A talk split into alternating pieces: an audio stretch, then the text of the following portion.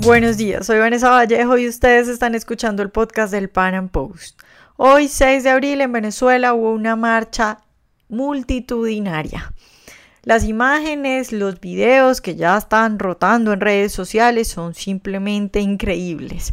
Ver calles enteras, autopistas enteras llenas de venezolanos pidiendo que caiga la dictadura, gritando que caiga el dictador ver a los venezolanos enfrentarse con todo el valor del mundo a las Fuerzas Armadas, pues son imágenes simplemente impactantes. Hoy Freddy Guevara, el diputado de la Asamblea Nacional por el Partido Voluntad Popular, eh, bueno, ha dicho que el próximo sábado va a haber una nueva marcha y ha dado unas declaraciones bastante fuertes, abro comillas, Sépanlo bien, Fuerzas Armadas, Defensor del Pueblo, magistrados, ustedes tienen dos opciones, o cumplen la Constitución o se tendrán que apartar del camino, cierro comillas. Como pueden ver, las declaraciones son bastante fuertes, lo que está sucediendo en Venezuela es bastante complicado. Sin embargo, pues lo que sí es cierto es que desde afuera, quienes apoyamos la libertad, quienes estamos en contra de la, de la dictadura, pues vemos con orgullo y vemos con esperanza lo que está sucediendo.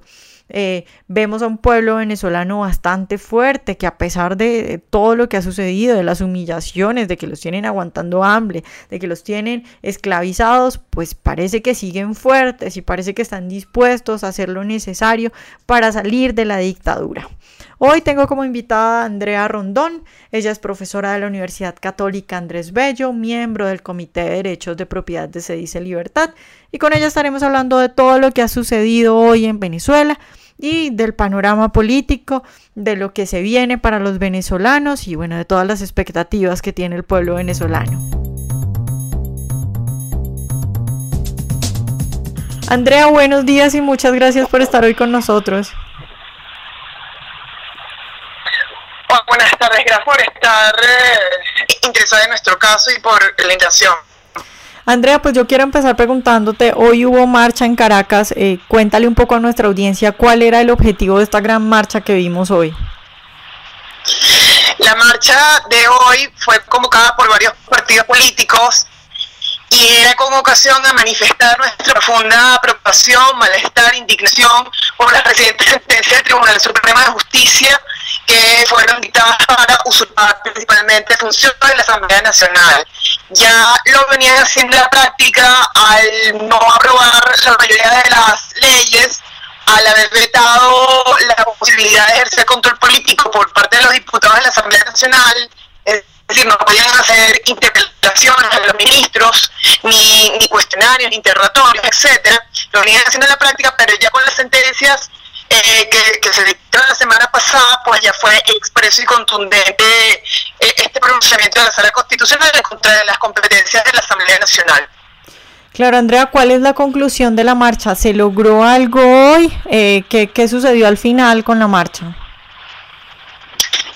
Bueno, eh, siguen las protestas a calle intentó acudir a la Defensoría del Pueblo, no pudimos llegar, como siempre, pues hay piquetes de la Guardia Nacional.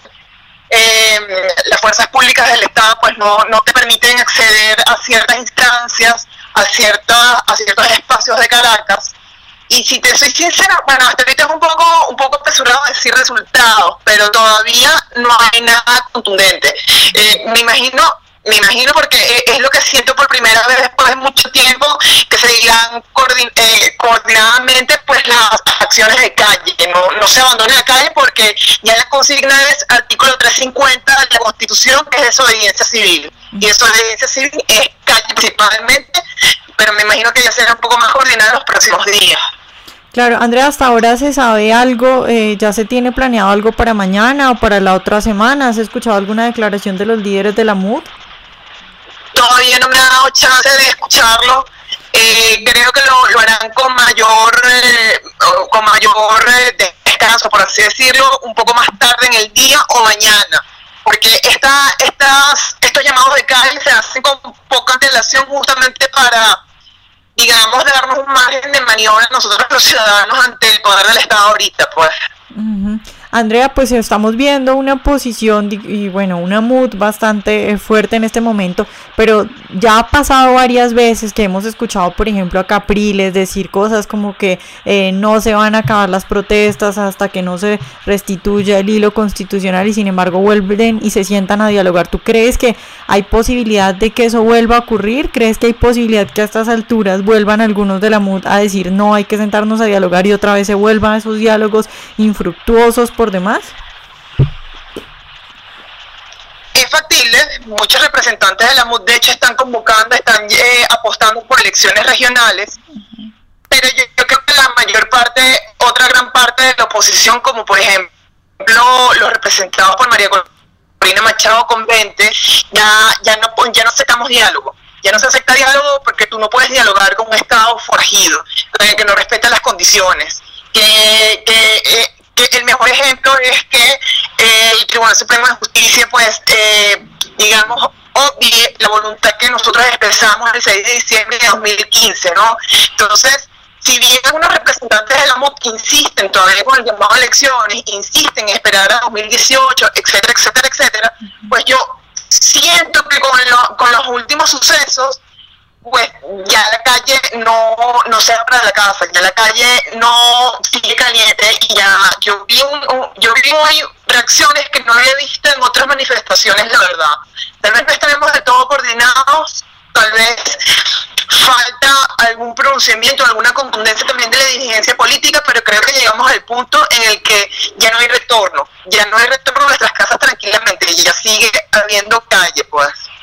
Claro, Andrea, eh, mis amigos venezolanos que me estuvieron contando lo que pasó hoy en la marcha me decían que la represión era demasiada. ¿Se siente que el gobierno ha aumentado el nivel de represión? ¿Cómo viste tú la marcha? Eh, ¿Se tiene conocimiento de heridos o detenidos? Sí, no, eh, porque además hay que, tener, hay que tener claro que esto ocurre a lo largo de todo el país. ha habido principalmente una reacción de los estudiantes. De hecho, en estos días, pues, hubo muchos de ellos eh, de estudiantes de la Universidad de Carabobo heridos con perdigones y sí sentimos que de verdad pues la represión ha sido mucho mayor. Y tal vez la represión ha sido un poco mucho mayor porque el miedo pues eh, digamos no se evidencia tanto el miedo en las calles de, de verdad yo estuve cerca eh, y, los estudiantes devolvían como podían, con, con franelas para, para no quemarse las manos, pero devolvían eh, con patadas y con las propias manos, devolvían las, bombas lacrimógenas. Entonces, digamos, por supuesto, yo siento que hay mucha mayor represión, hay, hay, hay, menos hay menos tibieza por parte del gobierno de aplicar la fuerza pública, ya no tienen miedo de que sean que se han visto a través de, redes sociales, porque de hecho han salido muchos videos. Eh, si acaso vamos a, eh, vamos a agradecer eso, pues, pues periodismo improvisado, por así decirlo, con nuestros celulares, con lo que tengamos. Eh, no, no tienen ningún tipo de tibieza ni de miedo de mostrar la represión ante todo eso. Y sí, efectivamente, pues ha apreciado el uso de la fuerza pública por parte del Estado. Claro, Andrea, pues ya para terminar, yo quisiera preguntarte, desde, desde, afuera vemos muy grave la situación en Venezuela porque vemos, bueno, desde luego ustedes también lo ven, vemos un, un, un gobierno, una dictadura que no está dispuesta a dejar el poder, eh, y entonces mi pregunta es, ¿tú cómo crees que va a, cuál crees que va a ser el camino que va a seguir Venezuela? Es decir, ¿tú crees que hay alguna posibilidad de que manera de manera pacífica se logre acabar con la dictadura que hay o crees que esto va a avanzar por un camino de violencia y que no hay más que hacer? Y lo digo porque vivo aquí en Venezuela, lo padezco a diario de las distintas formas. Yo no creo que esto se resuelva de forma pacífica y tampoco creo que se resuelva por la vía electoral, lamentablemente. Primero hay que salir del régimen dictatorial para luego hablar de elecciones.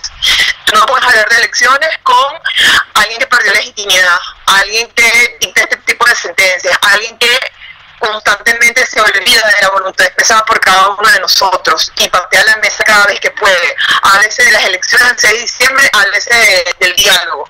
Yo, lamentablemente, y con todo el dolor, porque vi estudiantes míos eh, haciéndole frente a la fuerza, al orden público eh, esta mañana y, y, a lo largo del día, yo lamentablemente no creo que se salga pacíficamente de esto. Bueno, Andrea, muchas gracias por estar hoy con nosotros. Muchas gracias a ti, Juan. Espero que hayan disfrutado esta entrevista de hoy. Recuerden seguirnos en nuestro canal de YouTube y nos vemos en una próxima emisión.